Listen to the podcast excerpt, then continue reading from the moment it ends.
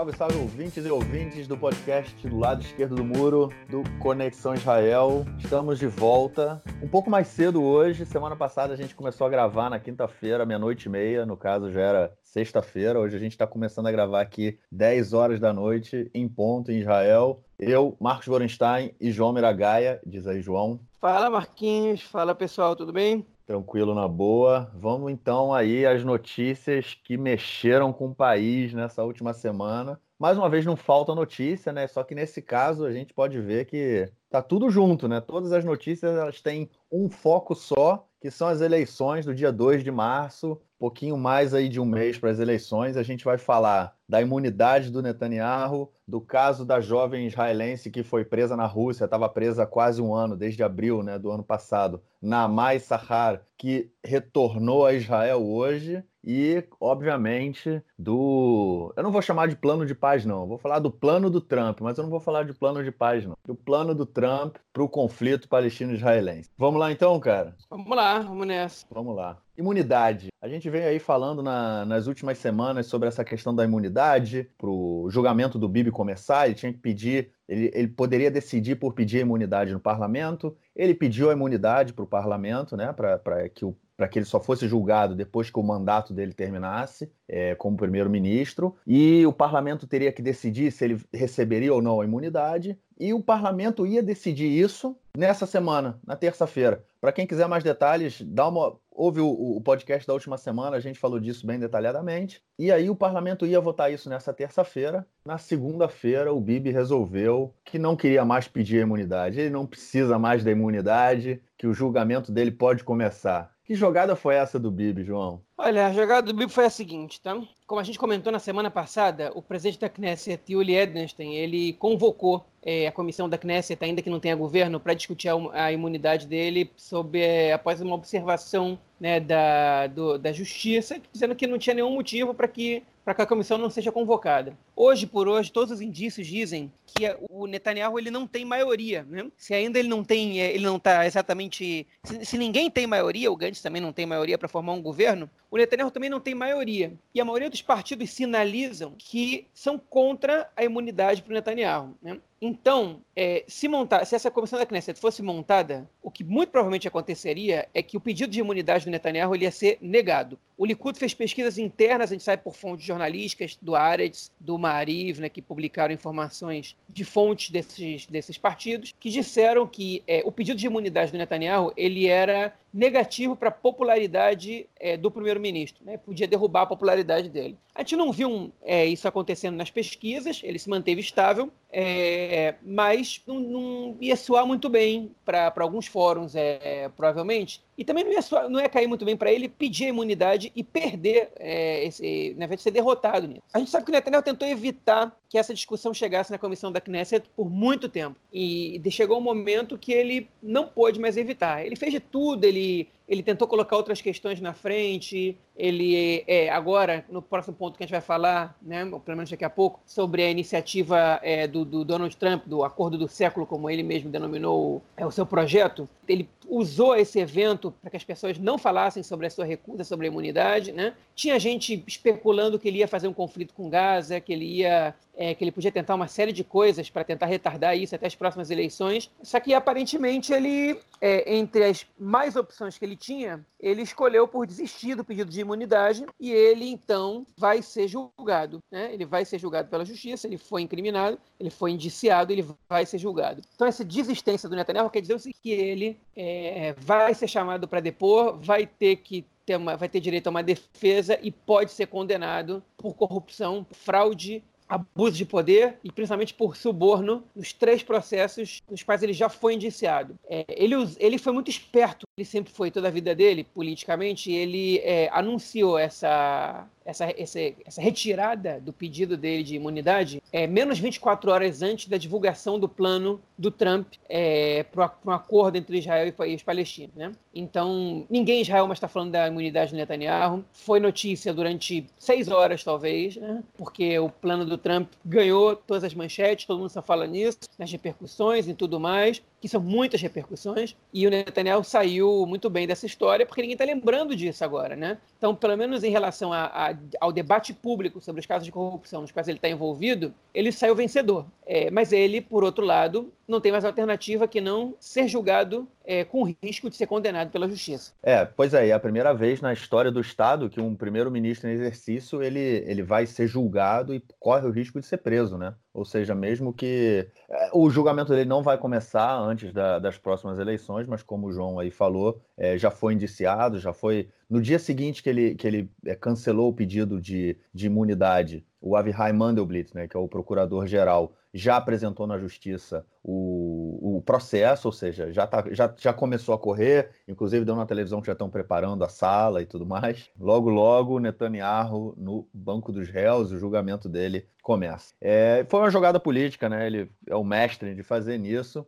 da mesma forma que foi uma jogada política aí a nossa próxima notícia, que é o retorno da, da Nama Issachar, que é a jovem, não é Issachar na verdade, é Nama Issachar, tem um S aí no meio, que é a jovem israelense que foi presa em Moscou, na, na Rússia, há quase um ano atrás, com 8 gramas de, de rachixe na bolsa. Ela estava vindo da Índia, ela foi é, julgada e condenada a sete anos e meio de prisão. Entrou, entrou todo um cenário aí complicado da, de política internacional, que acusaram dela estar sendo presa por conta é, de, uma, de um hacker russo que estava preso em Israel e que acabou sendo extraditado para os Estados Unidos. E na semana passada, a gente, quando teve o evento aqui é, em Israel, né, sobre a comemoração, não a comemoração, a lembrança dos 75 anos de liberação do campo de Auschwitz, o Putin encontrou com a mãe da Naamá, falou que ia ficar tudo bem, e uma semana depois, exatamente na quinta-feira, é, o Bibi, voltando de Washington, da, fez um pit stop na, em Moscou, teoricamente para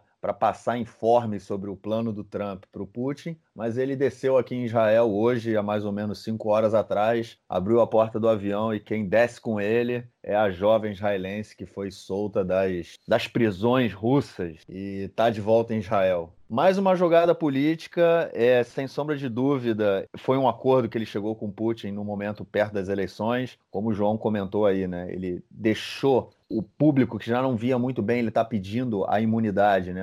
É, agora dá mais valor a, a, a, tudo que ele fez por essa questão da, da, da Naamá. E, enfim, está se construindo aí para a próxima eleição. Não sei se isso muda muito, a gente pode falar disso daqui a pouco, do quadro eleitoral, mas é mais uma jogada aí do lobo Netanyahu, que de bobo não tem nada, né, cara? Não, de bobo não tem nada. Como você disse, a gente não sabe se isso vai se traduzir em voto, mas ele consegue fazer espetáculo de cada ação dele, né? É, tem fotos circulando da Naamá e a mãe dela sendo recebidas por ele e pela Sara Netanyahu, a esposa do Netanyahu, a primeira dama de Israel virou uma comoção pública o caso da Naamá e bastou um, um, evento com a presença do Putin em Israel para que a situação fosse resolvida de maneira muito rápida. Para falar a verdade, eu não sei é, a que preço saiu a liberdade da Naamá e Sashar. Então, mas... o, que eu ouvi na, o que eu ouvi na televisão é que é, do, dois, duas localidades em Jerusalém foram repassadas para a soberania russa. Uma delas é, um, um, é uma região, é um prédio dentro da cidade velha, no quarteirão árabe, né, no quarteirão muçulmano,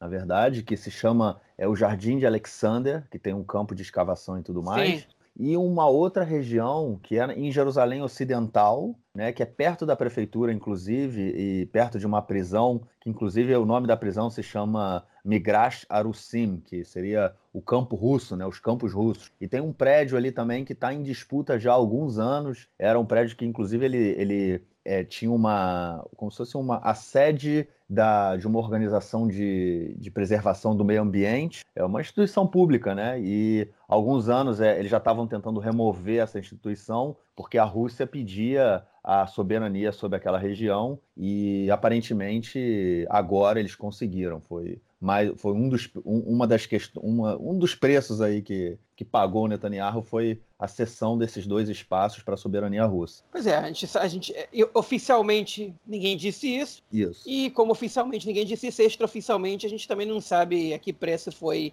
exatamente a libertação dela. É, mas enfim, ela está ela tá livre, ela está circulando pelas ruas de Israel, ela aparentemente não está sendo processada por nada, por enquanto pelo menos. Voltou para a família dela, voltou voltou para casa né, e foi usada agora de alguma maneira, ou vai ser mais ainda usada como arma política é, para o Netanyahu para poder, poder ganhar as próximas eleições. É isso. Pois é. Bibi Netanyahu, lobo, se preparando aí para as próximas eleições. Bom, e já que a gente está aí nessa questão eleitoral, tocando aí nessa, nesses casos que, que tendem, ou pelo menos pretendem influenciar na, nas eleições aí do dia 2 de março, vamos falar um pouco da, da candidatura de uma deputada do Balad, né, do partido que, de um dos partidos que faz parte da lista unificada, é, se chama Riba Yazbak, que ela teve, alguns partidos é, pediram para que a candidatura dela fosse cancelada, que ela fosse impedida de se candidatar por apologia ao terrorismo,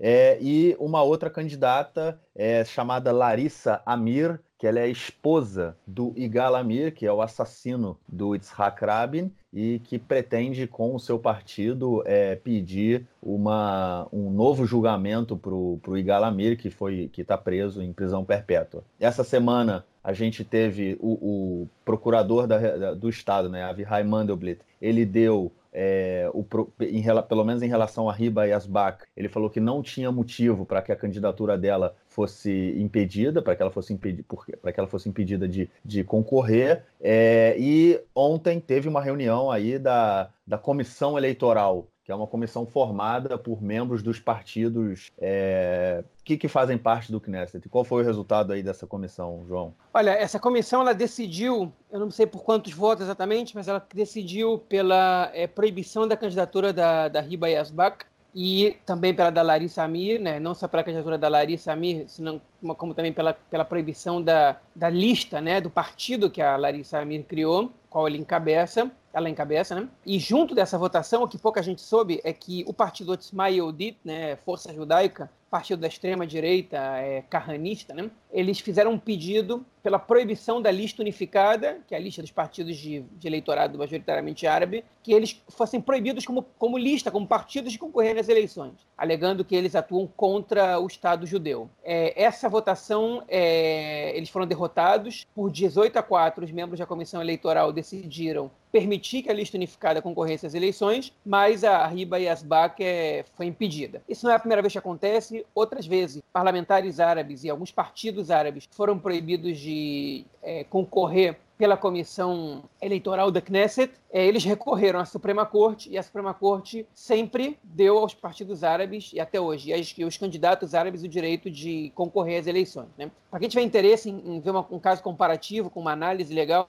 tem um texto do Marcelo Treisman, um texto do Marcelo Treisman no Conexão Israel chamado Zoab no Kahane dos outros é refresco. É um texto de 2013 que ele compara o pedido que fizeram para Hanin Zoab, que é uma ex-deputada também do mesmo partido da, que a Riba Yazbak, do Balad, é, de, de concorrer à Knesset. Ela foi vetada de concorrer pela comissão eleitoral e depois a Suprema Corte, o Bagatz, é, permitiu é, que ela disputasse as eleições e ela foi eleita, né? ela entrou na lista eleita do Balad. É, um, é normal que a comissão eleitoral tome decisões controversas desse tipo, porque é, para alguma. Pra, alguns deputados, alguns candidatos, alguns partidos especificamente, estão preocupados em agradar suas bases, né? Então eles é, é, tomam decisões que às vezes atentam contra a democracia porque são, porque são é, populares para algumas, algumas parcelas da população, e a Suprema Corte ela vai lá e desfaz essa, esse atentado à democracia, no caso. Né? E eles aproveitam também esses momentos para incitar a população contra a Suprema Corte, chamar eles de esquerdistas, ou de vendidos, ou de traidores tudo mais. Isso acontece com alguns segmentos da extrema-direita. É, eu acredito que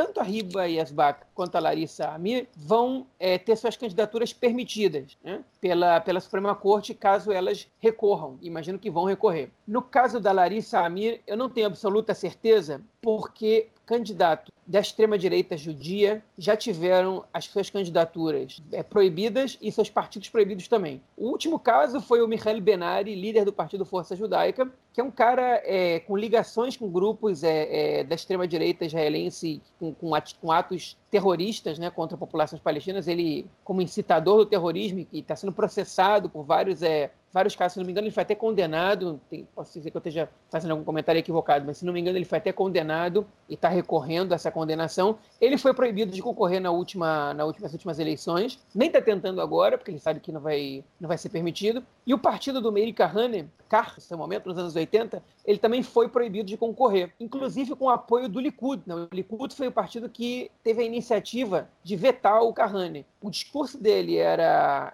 totalmente racista, né? não, não deixava dúvidas pra, pra, sobre o racismo, sobre o conteúdo racista do seu discurso, né? Falava em expulsão dos árabes, retirar a cidadania dos árabes que eram traidores pela sua origem do Estado de Israel, né? Então não era nem uma questão ideológica, era uma questão ligada à origem. Essas pessoas não podem viver entre nós porque são de uma etnia diferente. E o partido foi proibido por discurso racista. Então a conclusão do Bagatz é que da Suprema Corte é que você pode, inclusive, advogar contra o caráter judaico do Estado. É, você não pode advogar contra é, o ou, ou é, fazer campanhas contra determinados grupos étnicos sociais da população, porque isso pode se configurar como racismo. Essa foi a conclusão do Bagat, o texto do Marcelo ele explica melhor. É, eu acredito que a Riba é, Yasbak vai ter a sua candidatura permitida, mas o Marcos tem uma informação aí que pode me contradizer, talvez. É, a presidente do, do, do Bagatz, né, do Supremo, ela, em um outro caso, não, não me lembro ao certo agora qual foi o caso, ela disse que, é, um outro caso que foi pedido que, que uma deputada, que algum deputado do, da lista conjunta, da lista unificada, fosse tivesse a sua candidatura cancelada, ela, ela falou que não, que ele poderia concorrer, mas se fosse a Riba Yasbak, ela talvez não tivesse esse mesmo posicionamento, porque ela está sendo a, a Riba está sendo, é, no caso, processada, vamos dizer assim, por conta de dois posts que ela fez há uns anos atrás, depois que, que terroristas é, foram mortos, se eu não me engano, um na faixa de Gaza e um outro na Síria. É, ela, ela fez falando que eles eram é, mártires. É, um deles, inclusive, foi morto. Um deles foi solto em um esquema, um acordo de de troca de prisioneiros. No caso, eram dois, dois corpos de, de soldados israelenses que estavam é, com Hezbollah. Eles foram trocados e aí é, um, um, dos terroristas foi solto. Ele tinha sido, ele tinha sido preso depois de. Ele, eles tinham sequestrado um pai, uma, um, um homem uma, e o seu, o seu filho é, e tinham levado ele para a praia e o cara estava cercado, então ele deu um tiro no pai e matou a criança com uma coronhada na cabeça, uma coisa horrível. Eu não sabia disso quando eu li, eu fiquei extremamente chocado. E ele foi preso, depois ele foi solto no acordo pela troca pelos dois corpos dos soldados israelenses e foi morto na Síria, se eu não me engano. É, apesar, é, o, o, teve um grupo que reivindicou o, o ataque né, e o assassinato dele, mas os, o, o Líbano, né, o Hezbollah, diz que foi Israel que matou, enfim. Mas a questão é que a juíza falou que no caso dela, é, talvez pudesse dizer, pudesse cancelar a candidatura dela. Então a gente vai ver aí qual realmente vai ser a posição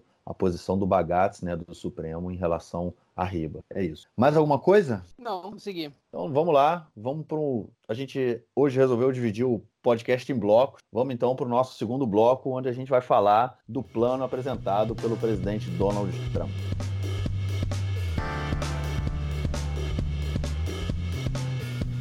Donald Trump aí na terça-feira apresentou né, o seu grande plano, o acordo do século, né, que ele já vinha aí prometendo há muito tempo e vinha postergando porque havia muita gente criticando, falando que ele é, poderia influenciar nas eleições israelenses, seria uma influência externa, e ele disse que não queria fazer isso, até que poucos dias, né? No dia seguinte, depois do protagonismo que Vladimir Putin assumiu aqui em Israel é, na visita semana passada, o Trump resolveu é, lançar o seu, o seu acordo, né? O seu, seu esquema aí de paz e o Bibi e o, o, o Gantz foram convocados aí para ir aos Estados Unidos, rolou um bafafá, a gente falou disso, inclusive eu dei uma break news aí no último episódio sobre, sobre o assunto, e na terça-feira, é, na segunda-feira, né, tanto o Bibi quanto o Gantz encontraram com o Donald Trump na Casa Branca e na terça-feira foi feita uma coletiva de imprensa aí onde o Trump liberou o seu plano de 181 páginas. Eu comecei a ler, não consegui ler tudo ainda, mas é pretendo em breve continuar, que o nome do plano é paz para a prosperidade, uma visão para melhorar a vida dos palestinos e israelenses. Um nome estranho, né? Mas enfim, ah, já foram vários pontos foram divulgados, inclusive a gente falou disso no, no, no último podcast, é, questões centrais aí do, do, do, do projeto do, do, Trump. E a gente no Conexão, o João, né, publicou né, na, também uma foto né, do mapa de como ficaria é, o Estado de Israel e o Estado palestino, um futuro Estado palestino, né, com essa, com essa proposta aí apresentada pelos Estados Unidos. E tem alguns pontos aí centrais, vamos começar a falar deles para depois a gente entrar na análise aí do, do que, que é isso, do que, que está acontecendo. Bom, vamos lá. Só que antes de falar desse plano, o João vai dar uma introdução histórica aí de, da questão dos planos de paz e tudo mais, e aí a gente corta e fala de novo aí do plano de paz do Trump. Vai, João. Bom, pessoal, é o seguinte, é, primeiro de tudo, quem tiver interesse em ler algum resumo sobre o conflito, é, Acho legal ler um texto que eu escrevi já tem bastante tempo, chamado ABC do Conflito, também no Conexão Israel, que tem uma, uma explicação histórica sobre, sobre como é que o conflito foi e tudo mais, para que vocês possam ter um pouco de, de noção para quem acha que falta um pouco de base. Mesmo assim, eu vou tentar explicar agora tá? Algumas, alguns elementos base sobre a, a, as propostas de dois estados é, e também fazer um mini histórico do, de projetos anteriores, tá? Bastante sucinto e bastante breve. Tá? É o seguinte, quando é, a ONU declarou a partilha da Palestina em 1949, quando a Assembleia da ONU votou a favor da, do plano de partilha em dois estados, um estado judeu e um estado árabe, em 47, perdão, 29 de novembro de 1947, mais ou menos 55% do território do que era Palestina naquele momento seria o estado judaico e 45% seria o estado árabe. Eu agora vou fazer um resumo histórico, não vou entrar em, no mérito se era justo, se não era justo, e depois a gente pode debater, cada um também tem a sua opinião, mas enfim, essa foi a decisão. Israel aceitou o plano proposto. É, Jerusalém, no caso, era para ser é, governado por uma, por uma por forças internacionais, enfim, e, e, o resto do território seria dividido. É, o movimento sionista, no caso, aceitou. Israel não existia ainda, né? e é, a liderança árabe palestina não aceitou, com, a, com apoio da maioria dos países árabes independentes naquele momento que participaram da votação na Assembleia, que unanimemente votaram contra. Começou uma guerra aí entre, entre os judeus e os, e os árabes que viviam na Palestina e ganhou é, os árabes ganharam reforço dos países vizinhos é, de Israel, que foi declarado em, em maio de 48 quando Israel foi, foi criado, foi declarado, a guerra já não era mais contra as forças de mandato britânico, os países árabes que, tão, que eram fronteiriços com Israel, juntos ao Iraque, declararam guerra ao recém-fundado Estado de Israel, e a guerra terminou em 49, é o último, último acordo de amistício, se não me engano, feito com a Síria, em junho de 49, é, no qual é, Israel conquistou parte dos territórios que deveriam ser do futuro Estado Árabe, né, do, do, do, do, suposto Estado Árabe do plano de 47, e os anexou. Houve retirar, houve é, é, remoção de populações, teve gente que foi expulsa de suas casas, gente que saiu por conta própria, né? Existe um debate historiográfico interessante sobre isso. O principal trabalho sobre isso é do historiador Benny Morris, que é a questão dos refugiados palestinos, né, escrita no fim dos anos 80. A principal fonte do Benny Morris é, são os, os, documentos das forças de defesa de Israel e das milícias anteriores ao Estado. Recomendo a leitura, embora seja um livro bem grande e sem tradução para o português. Enfim, Israel conquista um território que é semelhante a mais ou menos 73% do que era a Palestina britânica, enquanto é, os outros 27%, pode ser que eu esteja me equivocando nos números, mas parece que é alguma coisa assim, ficaram, foram anexados pela Jordânia, foram conquistados pela Jordânia e pelo Egito. Israel anexou todos os territórios conquistados durante a Guerra de 48. Anexar significa o seguinte: a gente declara que esses territórios são parte do nosso Estado e a gente é obrigado a dar cidadania a todos os habitantes que vivem aqui. Então, todos os, os, os árabes, todos os habitantes árabes que viviam no território que Israel anexou em 1948, 49, em 49, no fim da guerra,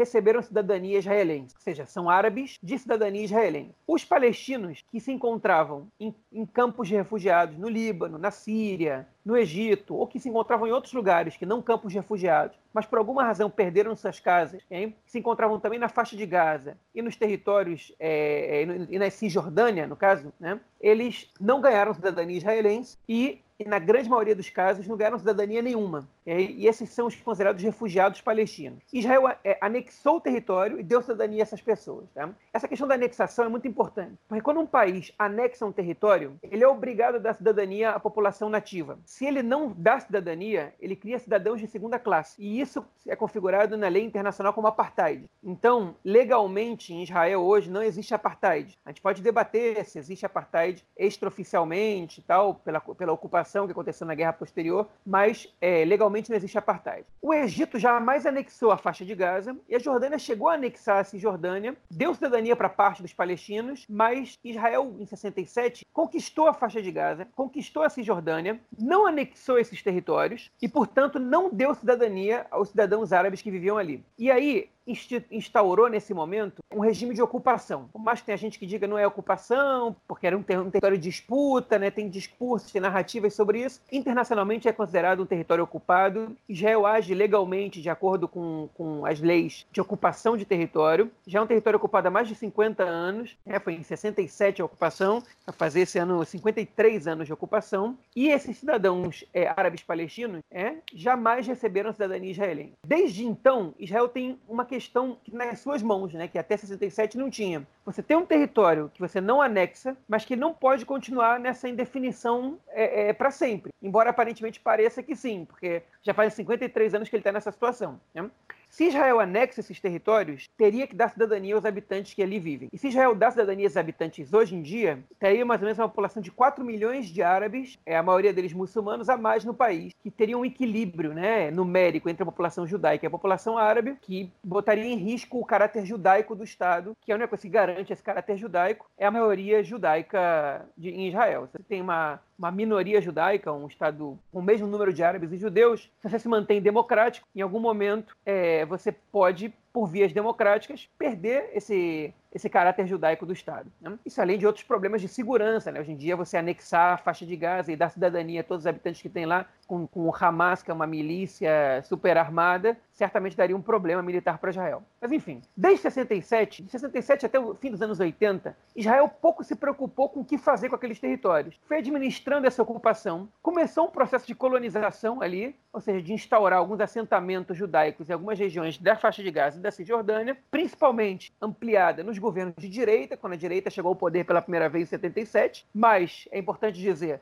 não foram só os governos de direita que construíram é, assentamentos, os de esquerda também construíram, em algumas, em algumas ocasiões, em maior número que os governos de direita, como por exemplo o governo Barak, foi dos governos que mais construiu assentamentos por ano é, na história de Israel desde 67. Não? E nos anos 90, fim dos anos 80 e início dos anos 90, principalmente com essa primeira intifada e de uma percepção de que a situação não podia continuar assim por muito tempo, Israel começou a negociar com, com os palestinos algo que levasse esse problema, algo que solucionasse esse problema que levasse os dois povos a chegar a uma solução razoável. Okay? Os palestinos, por meio da OLP, Organização para a Libertação da Palestina, chefiada pelo Arafat, reconheceram o Estado de Israel pela primeira vez nos acordos de Oslo, em 93, e o governo israelense, chefiado pelo URAB, reconheceu a OLP como legítima representante do povo palestino, e eles fizeram acordos que dava para Autoridade Palestina, que é um uma espécie de governo provisório é, nos territórios palestinos, é, é, direitos administrativos ali. Dividiu os territórios em regiões A, B e C, né? Regiões A é total controle palestino, policial e administrativo. B, controle administrativo palestino e controle policial israelense, no caso o Exército. E território C, total controle israelense, que é onde, e os territórios C são onde vivem todos os colonos israelenses, que, com exceção dos de Jerusalém Oriental, são hoje em dia entre 350 e 400 mil colonos. Um parêntese aqui. Israel anexou, durante esse tempo, duas regiões ocupadas na Guerra dos Seis Dias, que são as colinas do Golan, no norte, que eram é, território sírio, e Jerusalém Oriental. E a comunidade internacional não reconhece essa anexação, mas Israel anexou. No caso, Jerusalém Oriental inclui a Cidade Velha, porque ela não fazia parte é, do território israelense depois da Guerra de 48. A maioria, grande maioria dos habitantes das colinas do Golã e de Jerusalém Oriental se recusaram a receber cidadania israelense. Então Israel deu para eles o status de habitantes, né, de residentes permanentes. Eles têm direitos é, é, relativos de cidadania ali, né? mas não são todos, na verdade a grande maioria porque eles mesmos não quiseram fizeram. Porque aceitar a cidadania israelense era admitir que Jerusalém Oriental era parte do Estado de Israel e a identidade palestina desses habitantes, por exemplo, do Jerusalém Oriental, não permitia com que eles reconhecessem isso. Então eles preferem abrir mão dos direitos deles de cidadãos do que reconhecer que aquilo é território israelense, porque eles praticamente estariam abrindo mão de que Jerusalém fosse, ou pelo menos a parte oriental, fosse no futuro parte de um possível Estado palestino. Enfim, nos acordos de Oslo, então, foram feitos, o Rabin foi assassinado, nos acordos de Oslo não se falou especificamente, ou de maneira aberta, sobre a criação de dois Estados, até que em 1999, o primeiro-ministro Ehud Barak fez a primeira proposta de paz. Tinha como como, como plano a divisão né, do Estado de Israel e dos, e dos territórios ocupados em dois estados. Um Estado judeu, que é o Estado de Israel, e um Estado palestino. O plano do Barak não agradou os palestinos, depois eles tiveram outras, outra ronda de negociações, quando o plano já estava fadado ao fracasso, já tinha começado a segunda intifada, foram as propostas de Taba, e o plano morreu ali. Depois a gente pode detalhar um pouco, explicar as diferenças daquele plano para o de hoje. Em 2002, a Liga Árabe, que é o Conselho de Países Árabes formado, todos os países árabes existentes, né, é, ofereceu para Israel que se Israel se retirasse dos territórios conquistados em 67 totalmente e aceitasse a volta dos refugiados palestinos, todos os países árabes fariam, teriam relações diplomáticas com Israel, né, teriam relações normais com Israel. É, no mesmo instante, Israel obviamente recusou, até porque naquele momento era chefiado por um governo de direita e também porque é inconcebível para Israel abrir mão, por exemplo, de não receber os refugiados de volta, que iam é um problema demográfico para o caráter judaico do Estado. Alguns líderes árabes deram indícios de que podiam fazer concessões com o passar do tempo, em 2007, em 2010, que a questão dos refugiados podia ser debatida, mas Israel nunca negociou a sério essa proposta. Em 2007, o Ehud Olmert, que era primeiro-ministro de Israel, em Anápolis, fez uma proposta um pouco mais generosa que a, que a do Barak, que foi negada dessa vez pelo Mahmoud Abbas, que é o atual premier palestino, e é, antes disso, em 2005, o Bill Clinton, né, que já era ex-presidente dos Estados Unidos, ele também fez uma proposta de paz baseada no que ele vivenciou ali. Essas foram as propostas oficiais que chegaram. Até hoje, é, o, o, governo palestino, a autoridade palestina, jamais fez uma proposta. Eles simplesmente recusam alguns termos de propostas já apresentadas. Israel fez duas propostas, uma seriamente discutida, que foi a de Camp David em 99, e outra, é, na verdade fez três, a de Taba também, mas tanto Taba como Anápolis foram feitas por governos moribundos ali, já impopulares, que não podiam, que provavelmente não teriam essas propostas aprovadas pela Knesset, né? E isso facilita o argumento dos palestinos de que naquele momento eles não podiam aceitar nenhuma proposta que não fosse duradoura, eles não podiam dizer sim para uma proposta que não ia acontecer. E durante muitos anos a gente ficou sem uma proposta oficial, na verdade teve uma proposta de paz feita pelo, pelos franceses há uns anos, mas que não foi levada muito a sério. Tiveram grupos de movimentos é, pacifistas, como a Iniciativa de Genebra, que também fez propostas, mas não foram levados à mesa de negociações pelas lideranças dos dois países. Até que surgiu agora, em 2020, o Acordo do Século, que é a proposta do Donald Trump, né, que a gente vai falar um pouquinho sobre ele agora, que é a proposta já feita até agora que menos atende aos interesses palestinos. E justa, isso é curioso, porque justamente são os palestinos que recusaram até hoje todas as propostas feitas ou por Israel ou por terceiros, com exceção da Liga Árabe. A, proposta da Liga Árabe foi a única proposta feita que foi recusada por Israel. Até hoje, todas as propostas foram recusadas pelos palestinos. E a proposta do Trump, ela foi na contramão do que estavam sendo as últimas propostas, que estavam sendo cada vez mais, que estavam cada vez mais atendendo às demandas palestinas. Na verdade, a proposta do Trump, ela foi a proposta que era muito positiva, pelo menos para um governo de centro né, de Israel, com certeza de esquerda, porque a esquerda oferece mais do que o Trump está oferecendo, mas para os palestinos é praticamente impossível acreditar acreditar que um dia eles aceitariam uma proposta dessa. E agora a gente pode conversar aqui sobre o porquê. Marcos então vai explicar um pouquinho essa proposta agora. Bom, essa proposta ela indica, ela, ela apresenta alguns pontos, como bem o João colocou agora, que tornariam praticamente impossível, né, que, que os palestinos aceitassem, né, toda, toda essa questão. Esse esquema do Trump, ele legalizaria, Israel anexaria todos esses assentamentos dos grandes blocos, né, como Malé Adumim, Ariel, o Gush Etzion, né, que tem vários assentamentos, que fica aí a, a 20 quilômetros ao sul de Jerusalém, pertinho. Então, todos esses assentamentos passariam a estar sob é, legislação, né, jurisdição israelense. Israel também anexaria, poderia, teria a possibilidade de anexar o Vale do Jordão, como a gente falou aí no, no episódio passado, é a região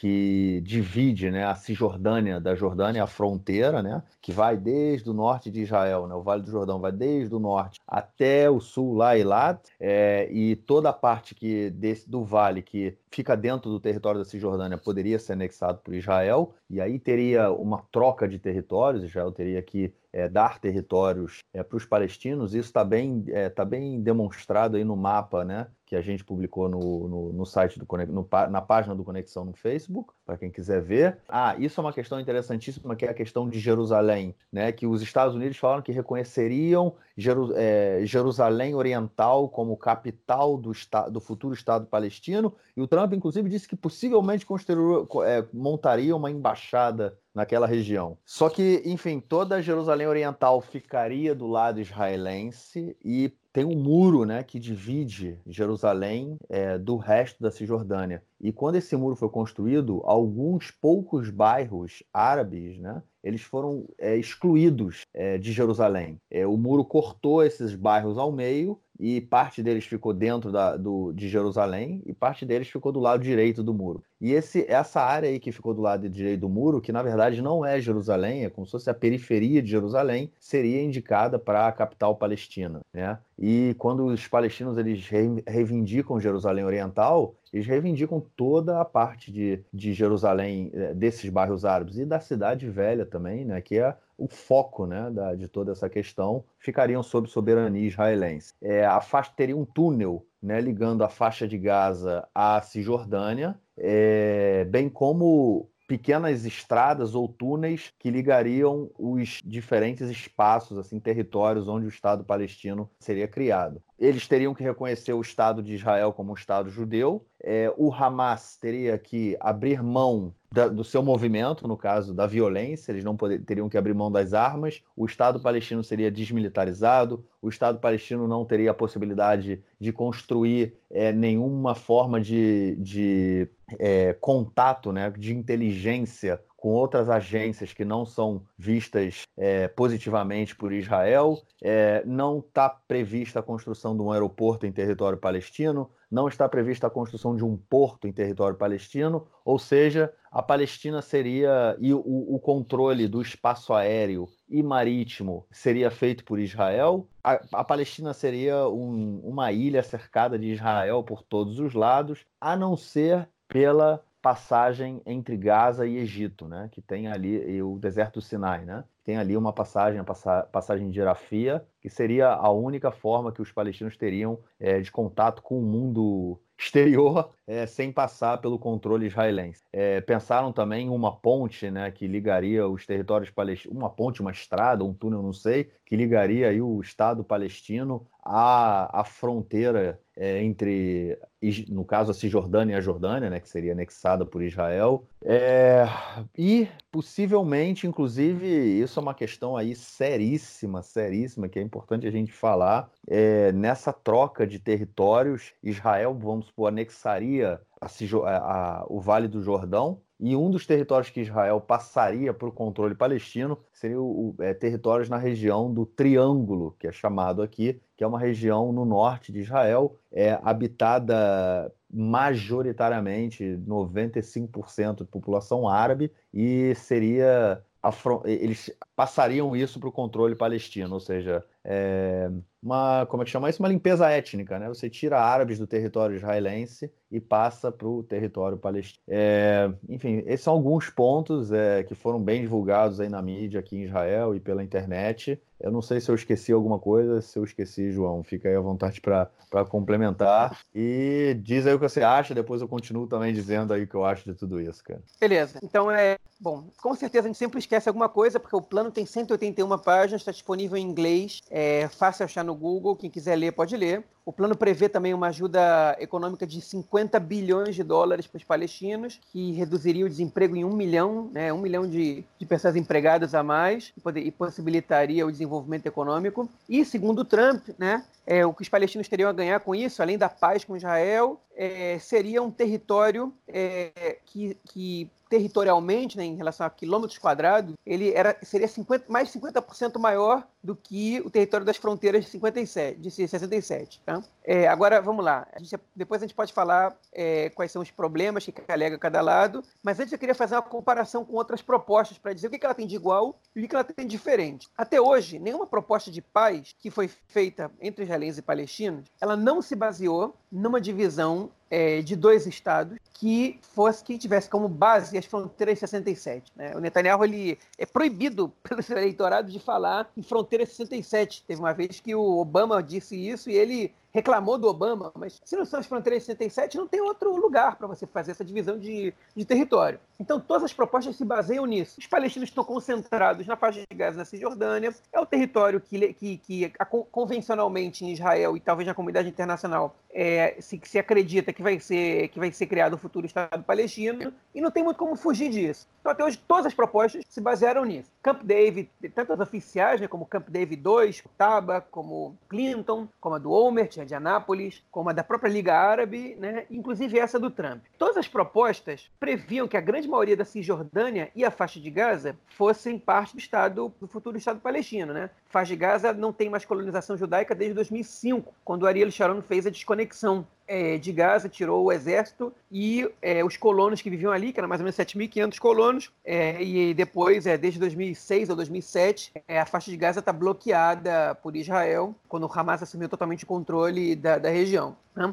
Agora é o seguinte, isso, isso, é o que elas têm de parecido, né? Essa base do acordo. O que tem de diferente, tá? Então vamos por partes. O acordo de Camp David, na verdade Camp David 2, né? Que é a proposta que o Barak fez, que o Arafat usou sem, sem apresentar uma contraproposta. Os acordos, a gente não sabe, a gente não conhece os mapas, porque eles não foram divulgados, eles foram secretos. É, os israelenses, é, o lado israelense diz que a proposta foi uma coisa, e os palestinos dizem que a proposta é outra coisa. O que os palestinos dizem que foi a proposta do Barak dividiria a Cisjordânia em três para manter os grandes blocos de assentamento em Israel e cortaria no meio é, é, o, o, a Cisjordânia e também anexaria o Vale do Jordão. Né? É, é, muito parecido o mapa com o mapa do Trump agora, mas ele dava um pouquinho mais de territórios para os palestinos. O que os israelenses dizem é que não, que realmente tinha uma anexação de territórios palestinos, mas não, não cortaram a Cisjordânia em três, nem que anexaria o Vale do Jordão e que esses territórios seriam repassados para os palestinos em outras regiões do país. Isso é o que se diz. Jerusalém ficaria sob domínio israelense, né, é, com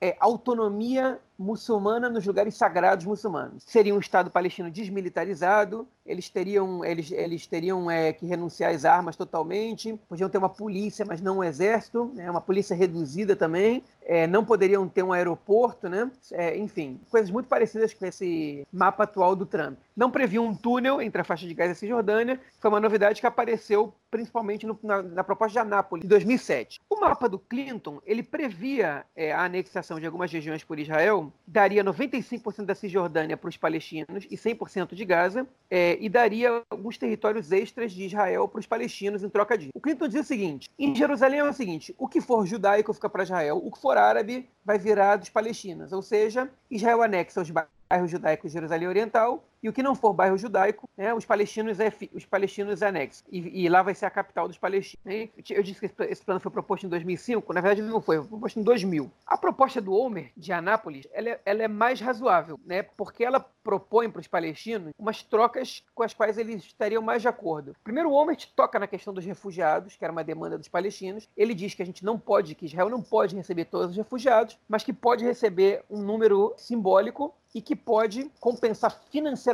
os refugiados que Israel não receber. Ele oferece territórios colados em Gaza e colados na Cisjordânia em troca do acordo, não propõe a anexação do Vale do Jordão, propõe a anexação só dos blocos de assentamento e propõe a retirada de, alguns, de algumas populações judaicas que vivem em assentamentos mais isolados é, na Cisjordânia. E prevê também uma passagem de túnel, parecido com essa proposta do Trump, entre Gaza e Cisjordânia. Depois dessa proposta de Anápolis, do Homer, todas as outras propostas, outras ideias que surgiram propunham esse túnel entre Gaza e Cisjordânia, uma estrada por baixo da terra para que policiada pelo exército israelense, né, tipo, é, que eles vão fazer a segurança dessa estrada para que é, os árabes palestinos, né, os cidadãos palestinos, pudessem transitar entre os dois territórios. O que, a proposta do Trump ela traz de diferente? Ela é parecida com o que os palestinos dizem que foi Camp David, mas ela propõe as trocas de territórios em lugares totalmente aleatórios do mapa, no meio do deserto. Ela fala abertamente em anexação dos assentamentos, em anexação do Vale do Jordão. Ela, na verdade, ela fala de Jerusalém inteira seria anexada a Israel, que é uma coisa que também não é falada desde Camp David II,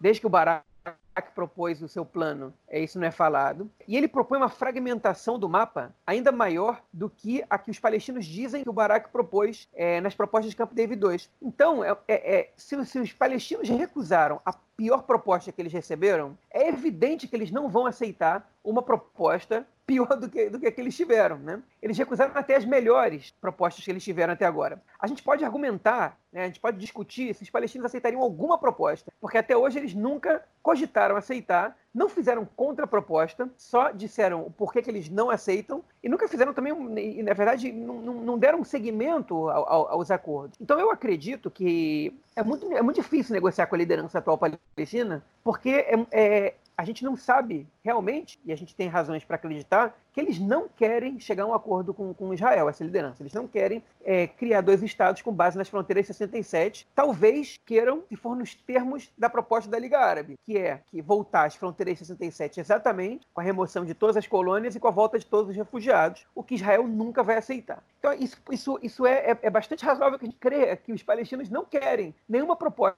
que isso não seja da Liga Árabe, eles estejam prontos para aceitar agora. O que não quer dizer que eles não possam aceitar no futuro. Agora, a base para começar uma negociação não o que é a pior proposta que eles escutaram. E isso estava muito na cara. Por quê? Porque eles convidados para debater a proposta antes, é, enquanto Israel foi convidado, não só através do seu primeiro-ministro, mas sim através, como também a partir do líder da oposição, o Benny Gantz. Ele também foi convidado para, e ele exigiu se reunir com o Trump pessoalmente no, nos Estados Unidos, em Washington, para falar sobre a proposta. E a gente começa a entender algumas nuances que estavam rolando depois que a proposta apareceu. Tanto o Netanyahu como o Gantz começaram a falar em anexação do Vale do Jordão. De repente aparece a proposta e prevê a anexação do Vale do Jordão. Tanto o Netanyahu como o Gantz começaram a, é, é, a falar sobre os benefícios de um futuro acordo com os palestinos. Enfim, isso é uma. É, a gente começou a perceber vários sinais de que é, algumas coisas iam mudar a partir disso. E realmente mudam, porque o embaixador americano em Israel disse o seguinte, depois da proposta ser lançada: não se surpreendam se Israel anexar os assentamentos a partir de agora.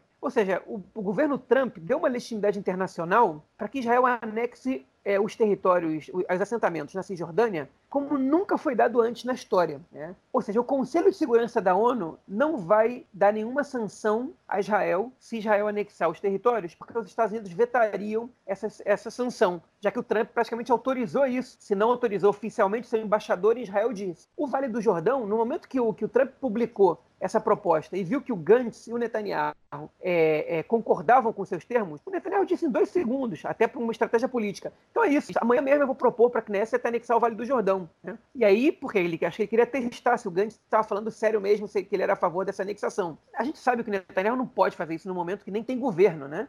Ele sabe que se o Gantz falou, basta que o Likud e o Azul e Branco queiram que essa proposta passe. Mas a gente sabe que não dá para fazer isso, tem que ser debatido, tem que ser por uma comissão da justiça também, tem que saber quais são os termos, que maneira é feito. Não pode ser votado do dia para a noite. Mas enfim, ele, essa proposta deu uma abertura para isso. Por que os palestinos estão tão insatisfeitos ainda da proposta ser a pior que eles já receberam até agora? Primeiro porque não interessa para os palestinos territórios no meio do deserto, onde nem tem população palestina, né? essa troca para eles não é positiva. Ah, mas eles não iam aceitar nenhuma outra proposta? Bom, tudo bem. Eu acho que Israel também não aceitaria nenhuma outra proposta que fosse mais positiva para os palestinos, porque o Netanyahu nunca deu nenhum indício de que aceitaria nenhuma, nenhum, nenhuma proposta. Ele fala que é a favor de dois estados, quando convém, mas ele também não diz em que termos. Então vamos discutir por que a proposta é negativa para os palestinos. Porque eles receberam territórios que não eram interessantes, porque eles perderiam o Vale do Jordão, que é um território que, que, é, que é muito importante para eles, não só pela fronteira, como o Marcos disse, como também pela, é, pela área fértil que é. A água é um problema cada vez maior no mundo. O Vale do Jordão é um território fértil, estratégico, se não, militar, não só militarmente, como também em relação às suas riquezas naturais. Ignora a demanda palestina por ter sua capital em Jerusalém, como se isso não fosse um elemento importante para o nacionalismo palestino. E não dá solução diferente para a questão dos refugiados. Fala em compensação financeira, mas não fala por quanto. E diz o seguinte: olha só, vocês vão receber uma ajuda econômica,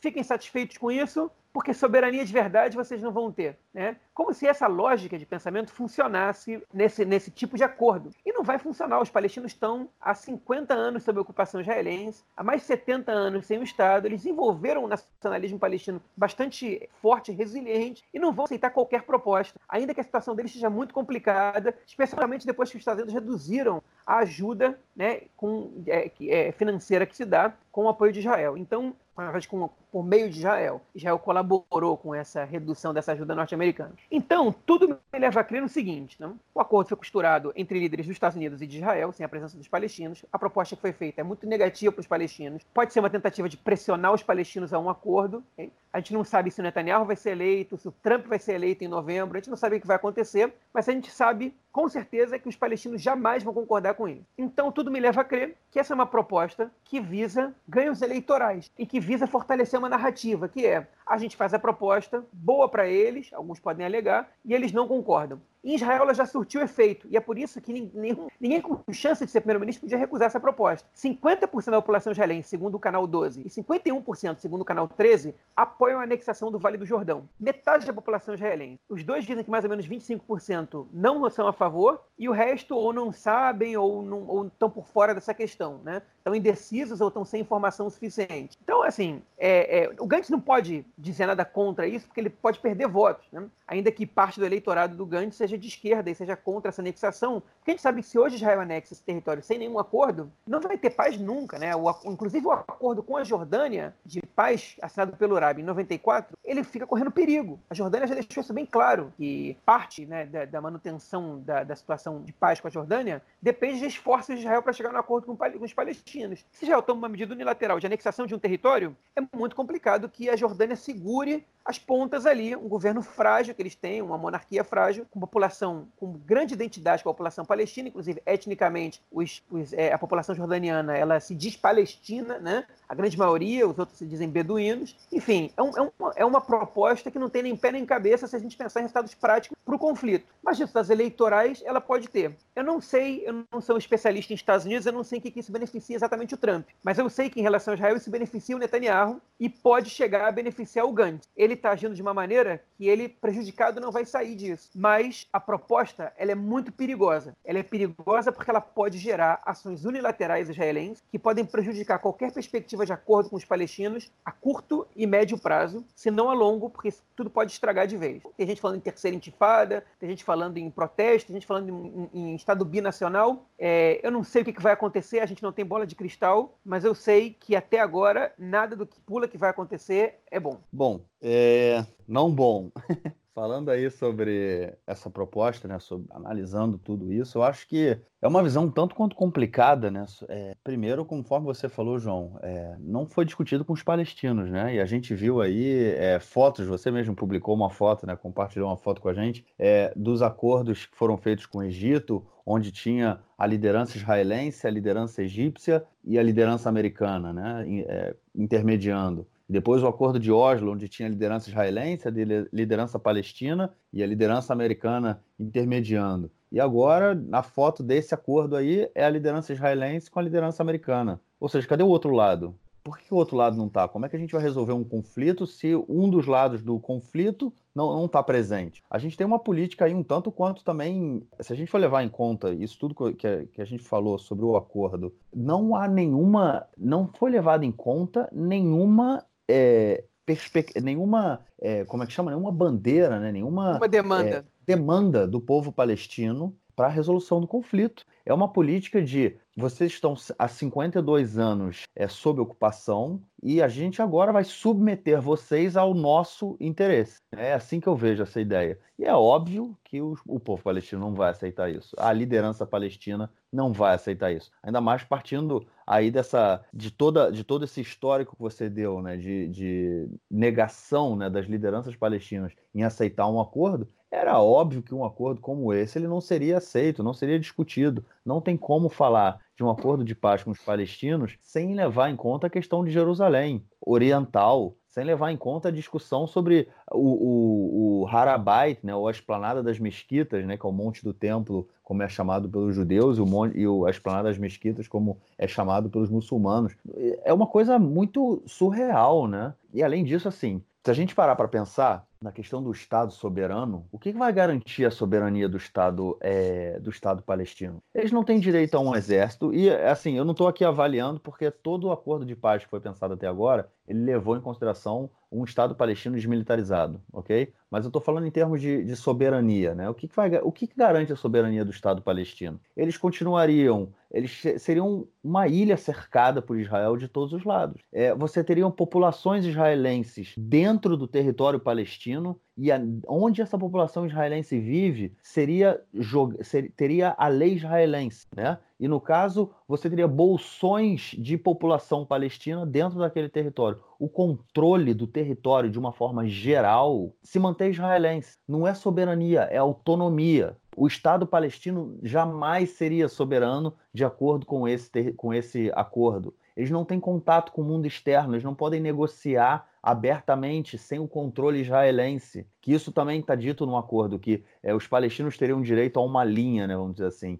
é, no porto de Ashdod e no porto de Haifa para receber mercadoria, só que isso tudo teria, teria supervisionamento e fiscalização israelense. Ou seja, é tudo controlado. A moeda é a moeda israelense, ou seja, está atrelado diretamente à economia israelense ou esses 50 bilhões aí que eles falam e tudo mais, é para a construção de uma estrutura de Estado, né? Hospitais, escolas, instituições jurídicas, inclusive falam de fiscalização de, é, como é que chama? De corrupção, né? Para que esse dinheiro não, não, não seja perdido. É, enfim, é uma política que você, você não pretende criar um Estado palestino, na minha opinião. Você não pretende criar uma soberania, dar aos palestinos a sua soberania, que é o que o, que o povo. Se a gente for parar para pensar, o que, que foi o movimento sionista foi exatamente isso: a busca pela soberania judaica do povo judeu, para o povo judeu poder se autodeterminar. Um acordo como esse, se a gente for parar para pensar, ele não garante ao povo palestino a autodeterminação. E eu queria lembrar que a Golda Meir, antes ainda da guerra em 48, antes da declaração de independência, é, em uma reunião que ela teve com o rei da Jordânia, o rei da Jordânia falou: a gente vai anexar a Palestina e garante a vocês, judeus, uma autonomia.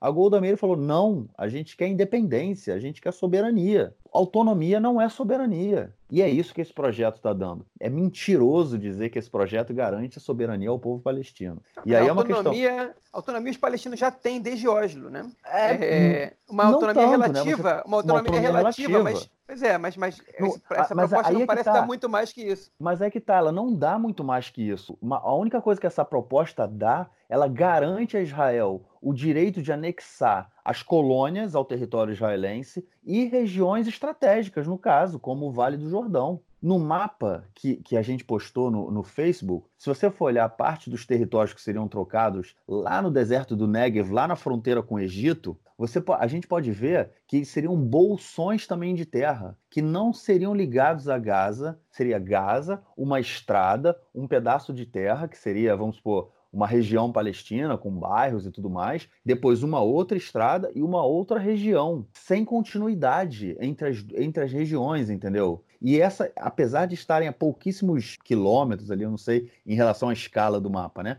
Mas pouquíssimos quilômetros, um, dois quilômetros da fronteira com o Egito, não teria fronteira com o Egito. Seria tipo dentro do território israelense, entendeu? Ou seja, seriam bolsões, seriam. Não, não, não, não, tem, não tem aí soberania a gente tem que colocar os pingos nos is, não dá, entendeu? Seria no caso, o Israel teria o seu o controle, seria garantido oficialmente o controle israelense, seria legalizado o controle israelense sobre toda a região e a autonomia palestina seria criada. No caso, a, a, população judaica que vive e a população árabe que vive dentro das fronteiras aí direcionadas ao Estado de Israel seriam é, teriam uma lei e a, estariam sob uma jurisdição, né? E uma, uma legislação e a outra a outra população estaria sob uma outra legislação. Você, no caso, impede que essa população palestina receba a cidadania israelense e receba, no caso, tipo uma cidadania palestina. Eles poderiam viajar, teriam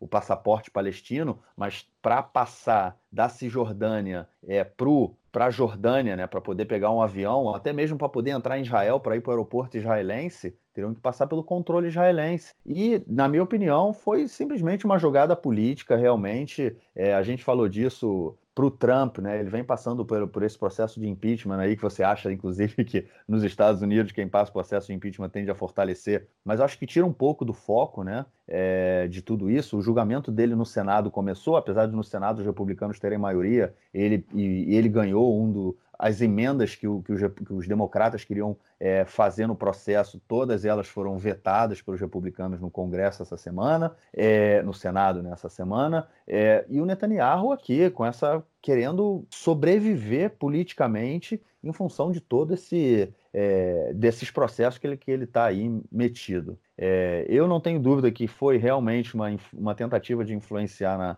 nos resultados é, da, da, da, eleição israelense, somado aí a questão do, da Naamá, somado, enfim, a tudo que, que, que, a gente comentou, né, da imunidade, que, que a gente comentou aí no início do, do podcast. E eu, mas eu acho particularmente que isso não vai ter uma influência muito grande. Inclusive, saiu uma pesquisa logo após é, o, o anúncio, não, não o anúncio do plano, mas a reunião do Bibi e do Gantz com o Trump, e nada tinha mudado. Tipo, o, o, o Carrolavano, azul e branco, continuava como o maior partido. Eu acho que a população está muito decidida. A gente está indo para as terceiras eleições aí, pouca gente vai mudar o, o voto de uma forma muito é, forte. A única coisa que poderia acontecer, vamos supor, seriam os eleitores do Lieberman migrarem para o Likud. E isso aí teria uma influência grande no, na, na eleição. Essa seria a única forma do, do, de, de, uma mudança de quadro eleitoral. Mas eu não acredito que vá gente do Carro lavando para o Likud, até porque agora eles estão se aproximando né, politicamente. Eles estão, cada vez mais, o Carro lavando, quando fala de política, mostra que eles são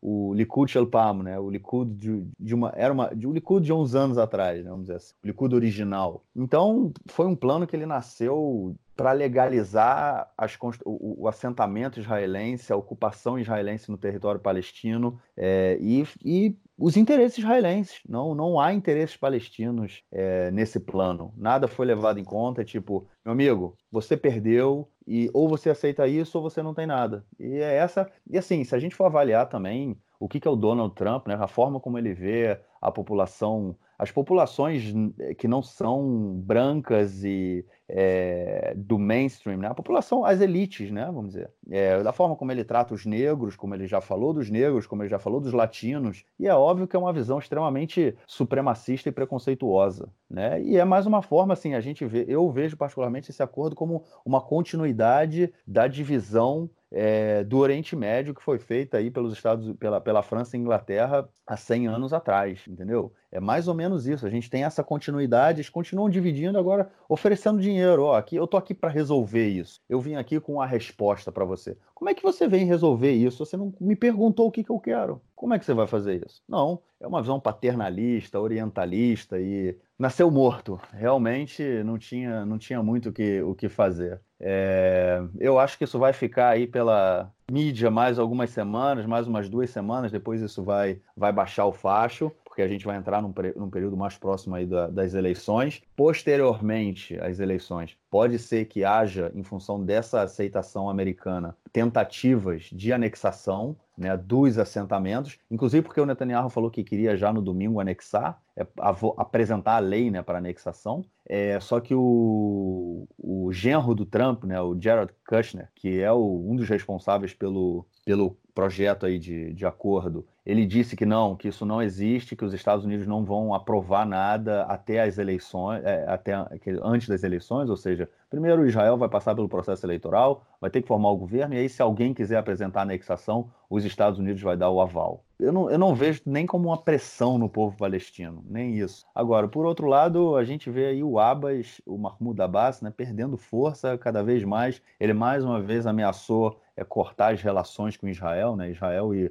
a autoridade palestina têm relações de informação muito fortes. É, a autoridade palestina passa informação de segurança é, para Israel, no caso de atentados que eles sabem que podem acontecer, pessoas que estejam planejando, terroristas, pessoas procuradas pela, pelas forças de segurança israelense. A autoridade palestina, quando sabe onde essas pessoas estão e é do interesse deles, eles dão informação para as autoridades israelenses. E, eles, e o Mahmoud Abbas, mais uma vez, falou: não, a gente vai cortar essas relações, mas toda semana ele fala isso, então acho que ninguém acredita mais nele. É, e eu acho que isso, a única coisa, a coisa mais interessante que a gente pode ver nisso aí é uma, uma influência na correlação de forças entre Hamas e o Fatah. É, inclusive, eles já estão tentando unir forças aí para para se contrapor a esse plano. Mas isso pode, de acordo, vamos ver como é que vai ser Gaza amanhã, né, depois da, da, da reza de sexta-feira, é, das orações de sexta-feira, a mesma coisa em Jerusalém, né, no, no, na esplanada das mesquitas. É, mas, enfim, é, obviamente, não vou nem dizer que ah, não estou esperançoso, não tem esperança, né, não, não, é, não foi sério, não, é um não foi um projeto sério, não, não, há, não houve seriedade do governo americano e, obviamente, o governo israelense não é nem questão de, de, de seriedade, é uma questão de oportunidade. Mas não houve nenhuma seriedade no, no governo americano nessa de apresentar essa proposta aí para tentar resolver o conflito palestino-israelense. É, eu vou fazer um acréscimo pequeno, tá? Um comentário pequeno. Eu não, digo, eu não diria que não foi sério, eu diria que não foi sério para um acordo. Ele é sério para as pretensões que esses governos possam ter. É, ele, ele, ele é um instrumento político. Agora, eu, eu, vou fazer um comentário pequeno para a gente poder fechar essa discussão. A proposta do Trump, ela parece muito com a proposta que o Bennett levantou nas eleições de 2013, que era de anexação dos territórios C. Né? Ela parece muito. E é o Movimento Paz Agora, o Shalom Marshall, fez um vídeo questionando quantos bilhões Israel teria que gastar para possibilitar tantos checkpoints, já que a Cisjordânia seria toda dividida para que Israel anexasse os territórios C. É muito parecido com o que está acontecendo agora. Só que o Bennett, ele fala isso sem propor um Estado palestino. O Bennett está quietinho, porque ele, ideologicamente, não pode ser a favor da criação do Estado palestino, messiânico como é ele e o seu eleitorado e seus, seus partidos, né? Porque agora é um bloco de partidos. Então ele está quietinho, não falou nem, pelo menos que eu saiba, que eu tenha visto, não falou nada nem a favor nem contra. A proposta, ela atende algumas das demandas dele, mas ele não pode falar em Estado Estado palestino. Né? Agora, para quem não quer uma solução de dois Estados, eu acho essa proposta boa. Então, se realmente a autoridade palestina, se realmente o Hamas não querem solução de dois Estados, é uma proposta boa pelo menos o que ela pode gerar. Que se Israel anexa os territórios C, que é o Vale do Jordão, torna praticamente impossível a existência do Estado palestino. Né? E aí fica praticamente impossível que não se tenha, num período de médio a longo prazo, um Estado binacional, porque você vai ter que acabar é, é, é, anexando as outras regiões. Você não pode deixar essas pessoas sem cidadania, no regime de ocupação, de maneira fragmentada para sempre. Né? Então, você não chega numa solução de dois Estados, você não chega a nada. Você vai ter que, você vai ter que transformar isso num Estado só. E um Estado só ele não vai ser judaico ou ele não vai ser democrático. Então, um Estado só, ele só atende aos grupos fundamentalistas religiosos que não estão nem aí para a questão democrática. Para quem quer um Estado judeu e democrático, você não tem outra medida que não é, é, aceitar a ideia de dois estados. E está na cara, todo mundo sabe que anexar o Vale do Jordão e anexar os territórios C impossibilita totalmente a divisão do território em dois estados. Totalmente. Né? Você não vai ter um estado palestino que nem o Trump propôs, porque isso não acontece, é inconcebível, isso não é administrável, isso não é razoável, ninguém nunca vai concordar com isso, porque isso não é um Estado, é como você bem disse. Então isso, isso, favorece as pessoas que não querem uma solução de dois Estados, e um Estado só dificilmente vai ser judaico. Então é curioso ver como as duas maiores lideranças de Israel estão usando a pá para enterrar o sionismo, né? A ideia do sionismo, que é a criação é, do Estado judeu na Palestina, né? É, e o sionismo, como ele se configurou, é de um Estado judeu e democrático. Ele, desse jeito, esse objetivo histórico, ele vai deixar de existir. Por isso eu espero que as consequências desse plano, elas não se deem, que ele seja só um blefe. Porque se as pessoas começarem a levar isso a sério, isso pode ser o fim do sionismo. É isso. Fechamos. Vamos então para o nosso terceiro bloco, onde a gente vai ouvir o comentário do esporte, nosso camarada Nelsinho Burro.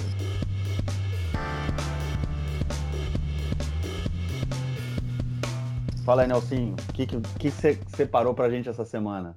Meu caro Gorenstein, grande Gorenstein, amigos do Conexão Israel, do lado esquerdo do muro, Vou dar uma saudação ao João, tá lá no Rio de Janeiro. O João esteve essa semana lá em Marechal Hermes, comendo a famosa batata frita de Marechal Hermes, realmente. Programa familiar muito agradável. Aquele calorzinho básico de Marechal Hermes, com aquela batata frita, aquela gordura maravilhosa. Foi bom, acompanhado de uma Guaraná Convenção estupidamente gelada. Realmente foi algo fantástico que aconteceu. Campeonato Israelense de Futebol. Algumas semanas atrás eu tinha contado para vocês que o Maccabi Tel Aviv, o atual campeão e atual líder do campeonato, havia ganho o jogo da temporada. Era o um enfrentamento com o Maccabi Haifa. Na cidade de Haifa, o jogo terminou com a vitória do Maccabi Tel Aviv e o Maccabi Tel Aviv abriu uma vantagem. Mas a vida continua, o campeonato prossegue e o Maccabi Tel Aviv, que ainda está invicto na competição, empatou por um a um com o Bercheva, lá em Bercheva, no sul do país. E isso dá uma possibilidade para o Maccabi Haifa buscar. O Maccabi Tel Aviv tem 51 pontos em 21 jogos. O Maccabi Haifa tem 46 em 20 jogos. O Maccabi Haifa vai receber no sábado, 7h30 da noite, horário de Israel, 2h30 da tarde, horário do Brasil, o Kfar Saba. Kfar Saba que está na parte de baixo da tabela, o 12 A tendência é que o Maccabi Haifa vença e vá a 49. E aí a distância, que já foi de 6 pontos, passa para 2. Então está tudo embolado no campeonato israelense de futebol. Campeonato esse que tem a sua primeira fase até o final de março, no mês de abril teremos o playoff final e também o playoff do rebaixamento. Vamos ver tudo em aberto. O G6 é formado pelo Maccabi Tel Aviv, pelo Maccabi Haifa, pelo Beitar Jerusalém, pelo Apoel Bercheva, Apoel Tel Aviv e Apoel Hedera. A zona de rebaixamento tem Apoel Ranana e Nestiona. Por enquanto é isso, um grande abraço e até a próxima semana. Valeu, Nelsinho, brigadão. Semana que vem a gente ouve aí novamente.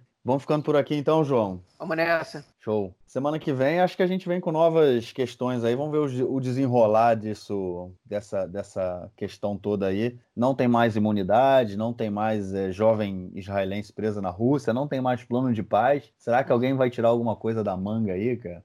Mais alguma cartada para as eleições ou não? Vamos ver. Sempre, sempre tem. Se funciona sempre tem, ou não é né, é outra cara? história. Sempre tem. E, e a gente, eu, eu, pelo menos, admito, cara, o Netanyahu é bom nessas coisas, né, cara? Ele sempre tira uma cartadinha dali, cara. Sempre tem alguma coisa dada na mão. Vamos ver qual é. vai ser para semana que vem. Só deixar um recadinho aí para os ouvintes, então, aquele recadinho de sempre, querendo entrar em contato com a gente, conexão, não, contato, eu sempre erro, contato arroba conexãoisrael.org, é, ou pelo Facebook, é, a gente está lá, responde a vocês, manda mensagem, manda comentário, e aquele pedido que é o pedido, o único pedido que a gente pode fazer para vocês, compartilhem, Compartilhem o podcast pelo Facebook, pelo WhatsApp, pelo Twitter, pelas redes sociais, quando vocês quiserem. Mas compartilhem, façam com que mais pessoas escutem a gente e entrem em contato. É isso? É isso aí. Beleza, João. A gente fica por aqui. Grande abraço e a gente se fala semana que vem. Falou, até a próxima. Valeu, tchau, tchau.